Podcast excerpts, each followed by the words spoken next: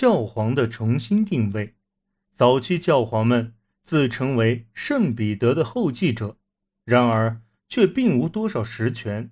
不过，查理曼经常请教教皇解决宗教争端，这令教皇得以在公元九世纪早期的拉丁教会中形成新的向心性。在其后的二百年里，教皇对教会法规拥有绝对的权威。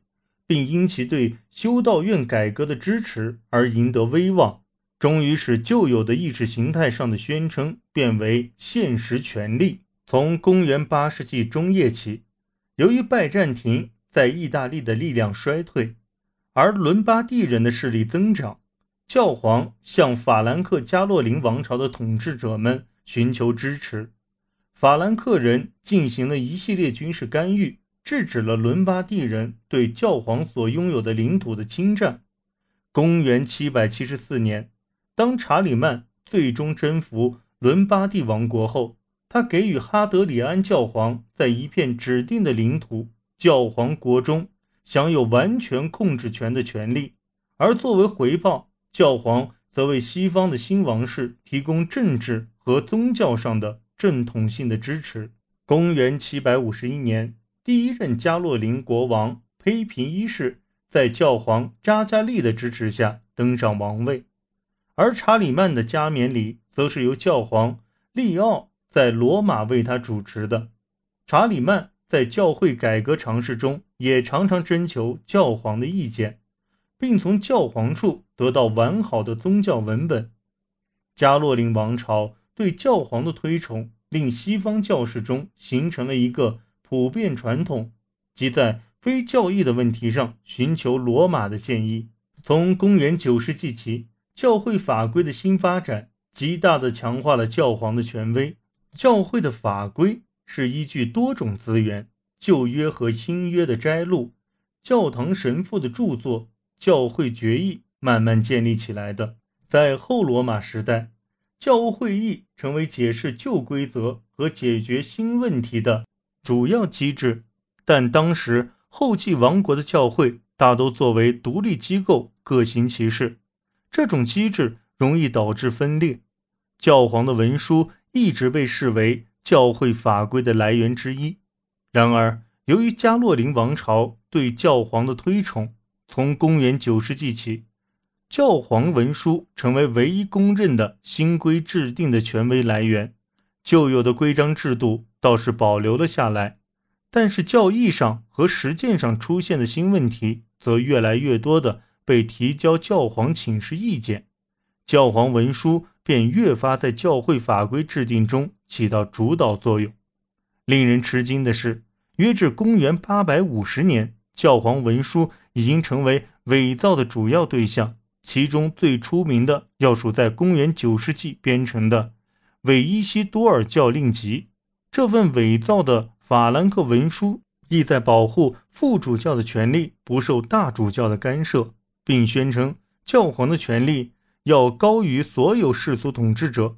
这份文书中含有伪造的君士坦丁赠礼文件，声称君士坦丁早把他的王位留给了教皇。所有这些重要的伪造文件都是以教皇文书的形式出现。教皇在持续的修道院改革中所扮演的角色，令人们在意识形态上接受了教皇权威的总体提升。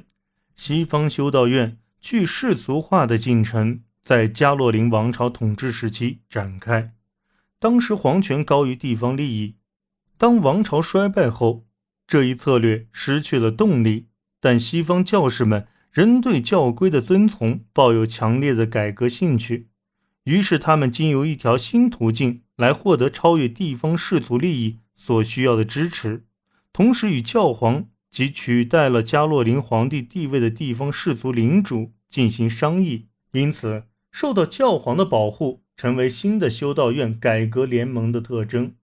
其中最有名的是以勃艮第的克吕尼为中心的联盟。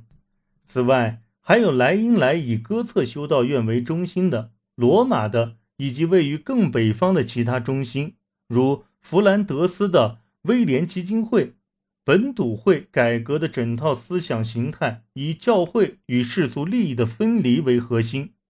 地方领主们在接受基督教这一新概念的正统性后，把来自改革后的修道院的教士们提升为主教，这一思想所发挥的影响便日益扩大。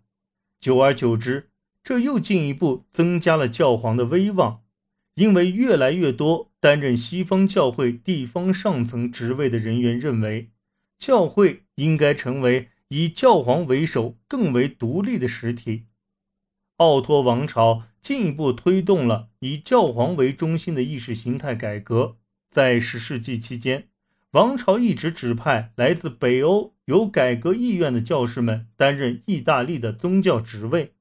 这一举措在十一世纪结出硕果。教皇利奥九世和格列高利七世在他们的任内发展了教皇制教义，接纳了修道院改革中。教会应该独立于国家的观点，世俗统治者对教会的高级职位没有任命权，因为教皇才是教会的实际首领。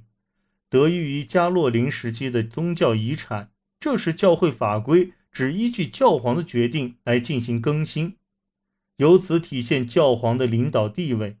到罗马的旅程仍然是费用高昂的，而教会所控制的土地财富之多。又是国王们不愿失去其高层的任命权。尽管如此，教皇还是采取了其他手段来参与苏格兰到波兰的各地方教会的事务处理。通过精心编撰的教皇决议集，教皇就可以向地方施加他的权威，而不必亲自走访。地方法官们也在审判中应用这些决议，他们的法庭。经由教皇任命确立其权威性，这一机制还要经过数个世纪才能发展完善。